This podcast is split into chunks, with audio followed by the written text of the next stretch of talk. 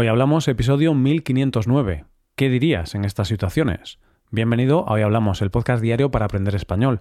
Los viernes publicamos dos episodios. En el episodio premium de hoy, Rebe y yo hablamos sobre algunas cosas sin las que no podríamos vivir. ¿Quieres practicar tu compresión auditiva con este audio? Pues hazte suscriptor premium en hoyhablamos.com. Ahora, en este episodio, Paco y yo traemos algunos juegos de rol y situaciones para ver qué frases podríamos decir en estas situaciones. Hoy hablamos de qué decir en ciertas situaciones. Hola Paco, ¿qué tal? Buenos días Roy, buenos días queridos oyentes. Eh, aquí estamos a tope, a tope, preparado para, para, un nuevo episodio de aventuras. Genial, genial. Me alegro de que estés motivado y con, y con ganas de grabar este episodio. Sí, a ti también te veo igual aquí, ¿no? te veo, te veo a tope hoy. Sí, sí, a ver, quizá no tan a tope como tú, pero, pero sí, tengo ganas de grabar, porque hoy tenemos un episodio de juego de rol, de situaciones. Bueno, nos vamos a imaginar en diferentes situaciones y vamos a pensar qué diríamos en esas situaciones. Esto no significa que los estudiantes luego vayan a tener que decir lo mismo en estas situaciones. Estudiantes, no nos hagáis caso, que nosotros decimos muchas tonterías algunas veces. Pero también vamos a decir algunas cosas un poco más serias y un poco más normales. ¿no? Claro, y cuando digamos alguna tontería, avisaremos de que es una broma o de que es una tontería y también diremos respuestas o, frases que, que, podemos decir en diversas situaciones que pueden ser útiles. Pero sí que es importante decir que al final cada persona puede decir diferentes cosas. No hay una frase estándar para cualquier situación que usan todas las personas. No. Unas personas dicen algunas cosas y otras otras, ¿vale? No, no, no hay un estándar. Bueno, el estándar es más o menos intentar ser educado, intentar ser normal, como decía antes, pero algunas veces la gente no es muy normal. Yo algunas veces no soy normal. Eso es cierto, algunas veces eh, te ocurren situaciones en la vida en las que o tú dices cosas un poco absurdas o a ti te dicen algunas cosas que piensas, pero, pero ¿qué está diciendo esta persona? ¿Qué me está contando? Te quedas sorprendido, ¿no? Bueno, pues Roy, ¿qué te parece? ¿Vamos ya al lío? ¿Empezamos con, con las cositas que tenemos? Venga, vamos, vamos con diferentes situaciones un poco aleatorias, pero situaciones que te pueden ocurrir en tu día a día, en el trabajo, en la calle, donde sea. Vale, porque además ya llevábamos bastante tiempo sin hacer un episodio similar, ¿no? Un episodio de situaciones. Sí, es cierto que alguno hemos hecho en el pasado, pero yo creo que llevamos ya varios meses sin hacer ninguno de estos. Venga, hombre, que ya era hora, ya era hora. Estas, uh, estos episodios tan aclamados y tan apreciados ya están de vuelta. Venga, pues comenzamos con la primera situación. Y esta es una situación que nos puede ocurrir a todos los que tengamos perro o a todos los que tengamos un vecino que tiene perro. Me imagino que hablas de los ladridos, los famosos ladridos. Eso es. Entonces, imagínate, tú tienes un perro y tu perro pues ladra de vez en cuando y un día viene un vecino a quejarse, viene a quejarse de que, de que tu perro está ladrando mucho. Entonces, ¿qué te puede decir el vecino en, ese contexto? Pues puede decirte algo así como, mira, perdona, tu perro no para de ladrar. Podrías hacer que, que se callase, podrías hacer que dejase de ladrar. Claro, y ante una situación así, ¿qué dices? Pues eh, es la verdad, ¿no? El vecino se queja, el vecino está harto de los ladridos, entonces podrías decir algo así como Perdona, lo siento, intentaré controlar esta situación, es que últimamente el perro está más nervioso de lo habitual, algo así, ¿no? Hmm, sí, puede ser amable, educado, eh, pedirle perdón, decirle, oye, perdona, eh, intentaré controlar más al perro, eh, veré cómo puedo hacer para, para, que se calme, de verdad, disculpa, que al final sé que mmm, los ladridos de, del perro pueden perturbar bastante. Esa sería una opción. Esa sería la opción más adecuada, pero también hay más opciones. Imagínate que no te cae bien el vecino o imagínate que eres una persona antipática, entonces podrías decirle al vecino algo así como, bueno, los perros ladran, los perros ladran. Si no quieres escuchar los ladridos, cómprate una casa en el campo. Sí, y es que también depende, porque a veces hay vecinos que son muy quisquillosos, que se quejan por tonterías. Entonces a lo mejor sí, ladró un par de veces el perro, pero no es para tanto, no es un gran problema. Entonces yo quizá en ese contexto le voy a responder de mala forma, le voy a decir algo así.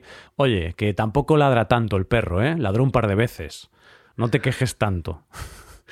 Lo que pasa es que normalmente cuando alguien se queja de que el perro ladra es es porque el perro ladra. Sí, eso es cierto. Y a ver, yo, yo no suelo responder de forma mal educada o de forma poco educada, entonces le diría, oye, lo siento, perdona, eh, toma, toma unos tapones. Te regalo estos tapones.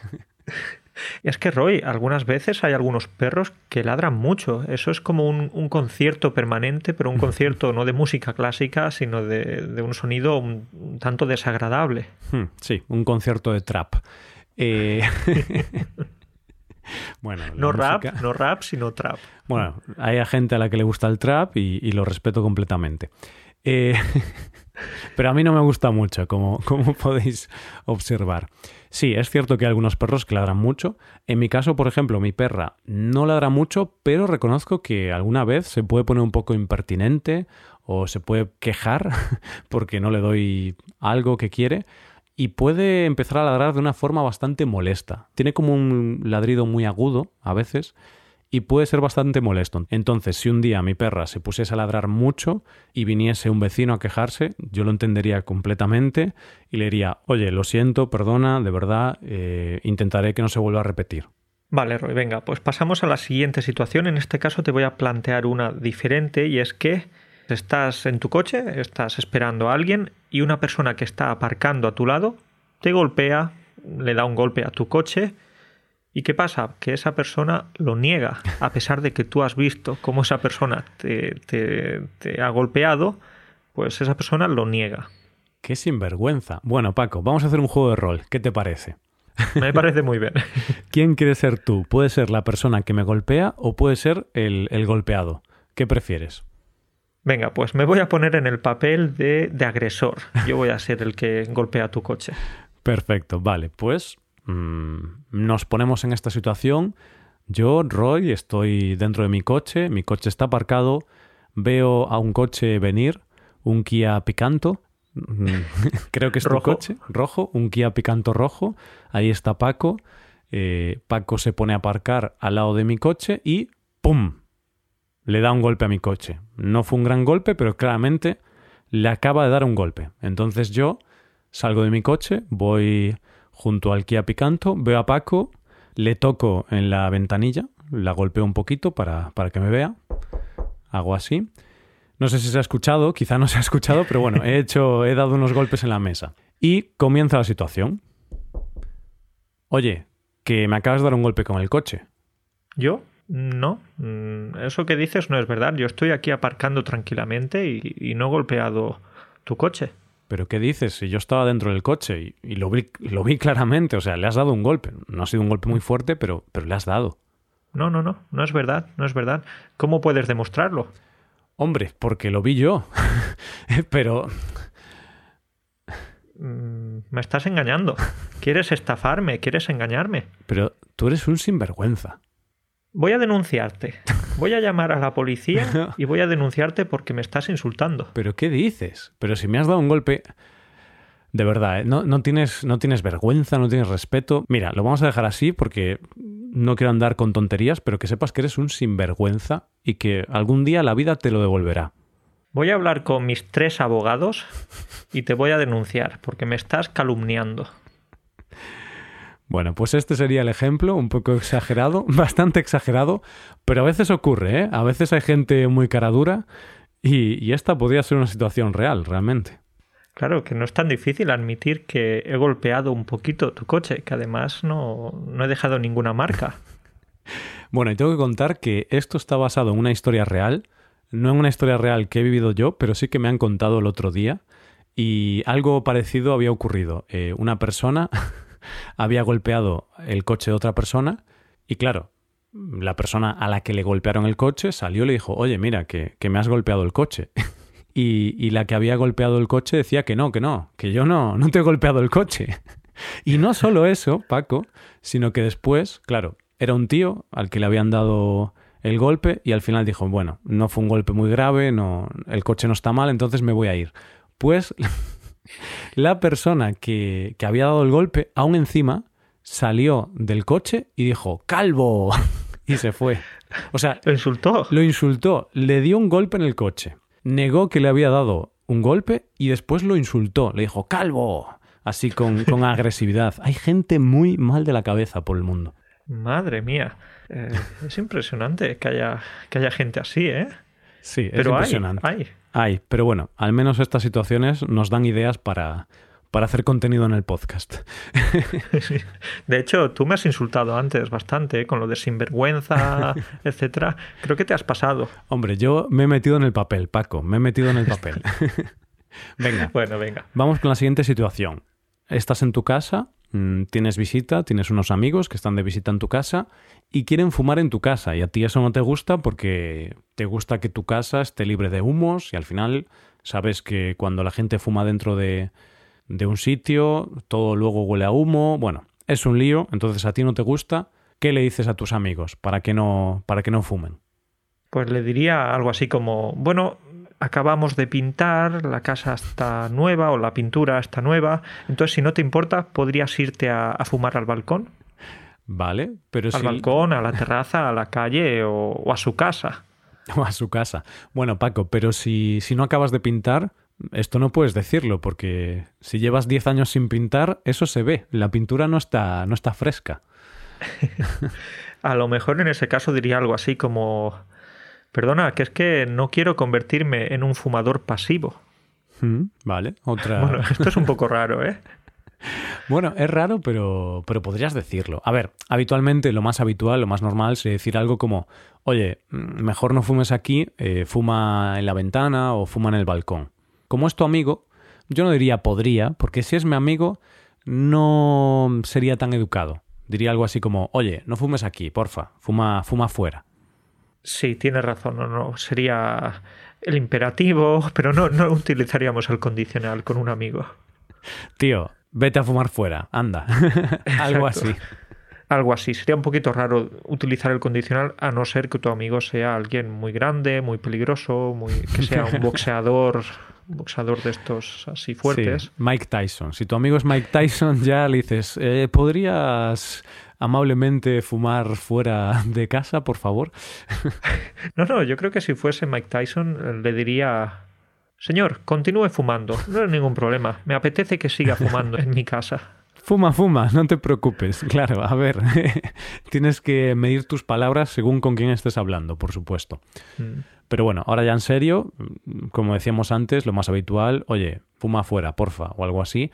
Si fuera otra situación, yo que sé, en un bar, por ejemplo, y fuera un cliente el que quiere fumar, sí que seríamos más educados. Diríamos algo como, disculpe, ¿podría fumar fuera? Eh, disculpa, ¿podrías fumar fuera del bar? Exacto, eso es, eso es. Tendríamos más cuidado a la hora de utilizar una estructura educada. Hmm. Pero Roy, si pasamos a una nueva situación, imagínate ahora que estás en la oficina, ¿Vale? tienes un trabajo en una oficina y un compañero te pide que le ayudes a hacer un informe porque, porque a él no le da tiempo, porque se acaba el día y necesita entregarlo. Hmm. Entonces tienes que ayudarlo a hacer el informe. Vale. Cuéntame, ¿qué le dirías en ese caso? ¿Qué le digo? Bueno, lo primero que digo, o sea, lo primero que tengo que decir aquí es que depende de la relación que tengas con el compañero, ¿verdad, Paco? Porque si, si es un compañero con el que te llevas muy bien, os hacéis favores mutuamente, lo de hoy por ti, mañana por mí, en este contexto obviamente le dices que sí, eh, bueno, lo aceptas, pero claro, si es un compañero con el que no te llevas bien, ahí ya puedes decir otra cosa. Entonces, si me llevo bien con el compañero y hay buen rollo, le diría algo así como, claro que sí, no te preocupes, yo me encargo. Ahí está, yo me encargo, o bueno, yo te echo una mano porque no es cuestión de que tú le hagas el informe, tú vas a ayudarlo, ¿no? Bueno, depende del tipo de ayuda, por supuesto. Yo me encargo. Claro, si dices yo me encargo es que yo lo haría el informe. No solo que le ayudes, sino que directamente ya lo haces tú por él. Tú eres el típico amigo que siempre está dispuesto a ayudar, que por ejemplo, no sé, te pido 10 euros y tú me das 50, me das más de... Bueno, tampoco tanto, tampoco tanto. Hay que ayudar, pero no demasiado. 50, pero luego te digo, a un 10% de interés semanal. Y ahí ya te lo piensas, y dices, mm, quizá no le voy a pedir dinero. Se lo voy a pedir a otros. bueno, sí. Eh, y Roy, eso en caso de que quisieras ayudarlo. Hmm. ¿Y si no quisieras ayudarlo? Pues ahí podría decir algo como mm, no puedo, lo siento, no, no puedo, tengo, tengo, tengo muchísimas cosas que hacer. Tiraría por una excusa, por decir una excusa. Porque claro, decirle que no quieres hacerlo puede ser un poco violento. Entonces yo usaría una excusa y le diría, no, lo siento, que va, no puedo porque estoy hasta arriba de trabajo. Estoy hasta arriba de trabajo, tengo mucho trabajo. Ahí está. O podrías decirle, no, no puedo porque tengo que salir pronto del trabajo para ir a ver un partido de fútbol de mi hijo. y él te diría, pero, pero ¿qué partido? Si tu hijo no juega fútbol. si tú no tienes ningún hijo. Bueno, bueno, mi sobrino, que me he confundido. O eh, podrías responderle de forma un poco agresiva, quizá. Imagínate que hay una mala relación te llevas mal con ese compañero, hay un ambiente tóxico en la empresa, entonces tu compañero viene y te dice, oye, porfa, ayúdame con este informe que, no me da tiempo hoy.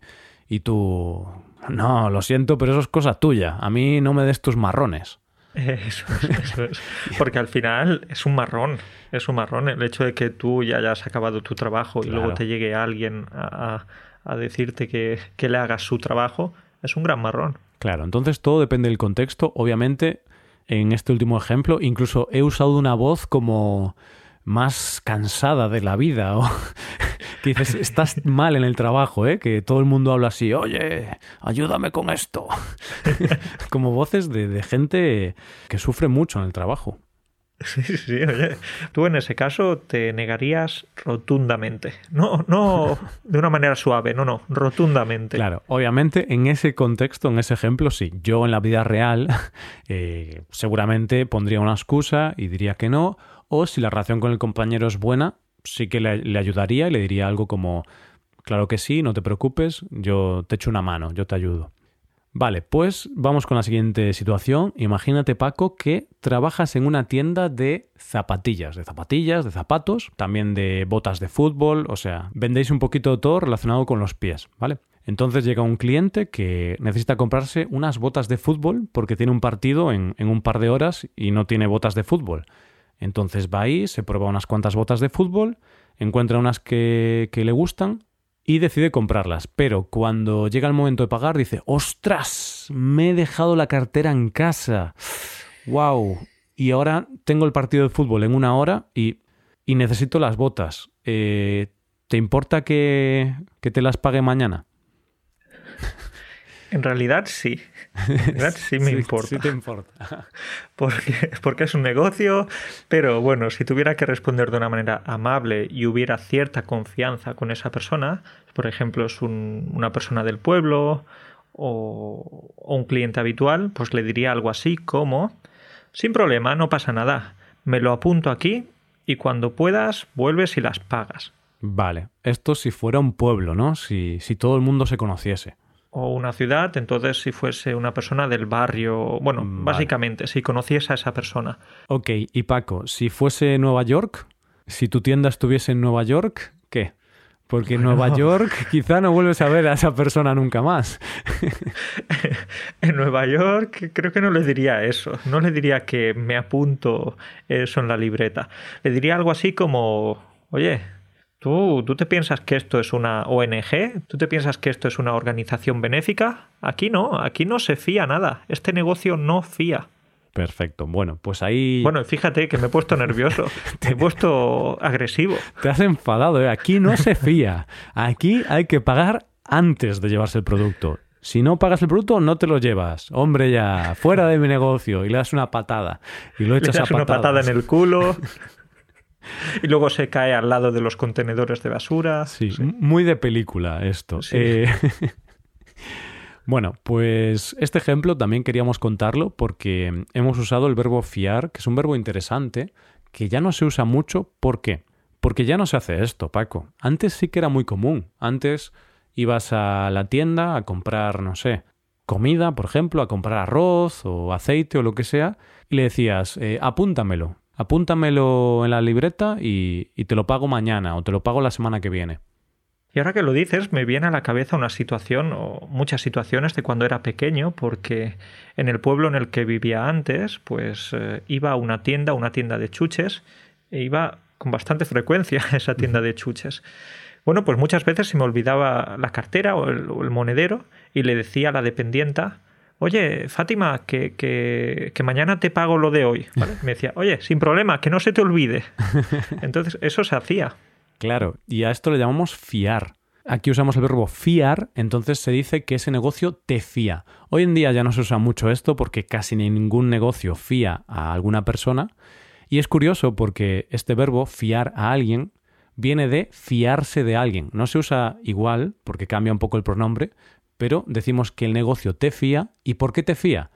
Porque se fía de que tú le pagues. O sea, tiene confianza de que tú le pagues mañana o otro día. Entonces se fía de ti. Y de ahí viene que decimos que el negocio te fía. Lo que pasa es que algunas veces estos negocios que fiaban luego tenían una libreta, un cuaderno enorme con muchas personas que no pagaban, que se olvidaban o básicamente que no volvían al negocio. Entonces eh, había algunos problemas en el pueblo. Eso es verdad, y por eso al final el tema este de fiar en un negocio no, no, es una buena idea, porque al final sí, muchas personas te pagan, pero hay algunas que no, y esas te, te generan un gran problema en, en la caja, te, te generan muchas pérdidas. Y no solo pérdidas, sino también dolores de cabeza y peleas, porque luego esas personas eh, se ven en otras partes del pueblo y ya están ahí peleadas. Sí, o sea, hay muchos problemas con esto y por eso hoy en día ya casi ningún negocio fía. Quizá alguno en algún pueblo todavía lo hace. Yo tengo constancia de que algunos negocios pequeñitos en pueblos todavía lo hacen, pero es muy, muy raro. Ya no es tan frecuente. Vale, entonces, si quieres unas botas de fútbol, las pagas. Y si no, pues juegas descalzo. Eso es, o haberlas comprado antes, haber sido más previsor. Venga, Paco, pasamos a la siguiente situación. Venga, pasamos a la siguiente situación. Roy, venga, vamos a imaginarnos que tienes un hijo. ¿Mm? Tienes un hijo, el pequeño Roy, Roycito. No, le voy a llamar Paco. Entonces, Paquito. Paquito, eso es. Paquito. Pues Paquito te oculta una cosa. Te oculta que ha suspendido un examen. Un examen para el que supuestamente había puesto mucho esfuerzo. Se había esforzado mucho. Pues Paquito te lo oculta. Hombre, claro. Paquito. Este Paquito. Con ese nombre ya sabía yo que me iba a salir travieso, ¿eh? no te fíes nunca de, de, nadie que se llame Paco, Francisco o Paquito. vale, pues ok, mi hijo Paquito me oculta que ha suspendido un examen. Bueno, pues a ver, aquí tendría dos opciones. Podría ser más amable, más comprensivo o podría ser un poco más estricto, un poco más duro con mi hijo. Entonces, si quiero ser amable, comprensivo, muy majo, le diría algo así como, Paquito, no pasa nada, no te preocupes, pero oye, la próxima vez no lo ocultes, ¿vale? Dímelo, cuéntamelo. La próxima vez intenta estudiar más. También.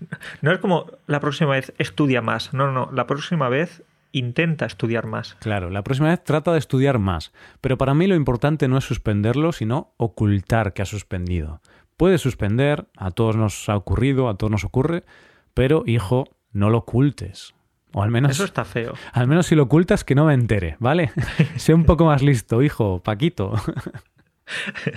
Bien, pues esto si tienes un buen día, si estás de buen humor y no quieres regañar a tu hijo. Pero ¿qué pasa si pasa lo contrario, precisamente, hmm. si estás de mal humor? Vale, pues a ver, llega mi hijo. Vamos a hacer un juego de rol, Paco, que necesito, necesito ponerme en situación. Tú eres Paquito y me cuentas que, que has suspendido el examen, que me lo habías ocultado. Papá, papá, tengo que decirte una cosa. Cuéntame, hijo, cuéntame. ¿Te acuerdas del examen de matemáticas? Hmm, que, que, te había salido muy bien, ¿no? Que, que lo habías, habías sacado una notaza, creo recordar. Te engañé, te engañé. Resulta que lo he suspendido. ¿Qué me dices, hijo? ¿En serio? Y lo he suspendido con la mínima nota, con un cero. Hijo, eso no se hace, ¿eh? Espero que no vuelva a pasar, ¿eh? Que no se vuelva a repetir. Pero no es mi culpa, es culpa del profesor, que me tiene manía. Puso un examen muy difícil. ¿Y el profesor también te obligó a, a ocultármelo? Bueno. O, ¿O eso fue decisión tuya? Fue decisión mía. Ah, muy bien, muy bien. Bueno, hijo. Tú eres un sinvergüenza. eres un sinvergüenza. Estás castigado un mes sin ordenador.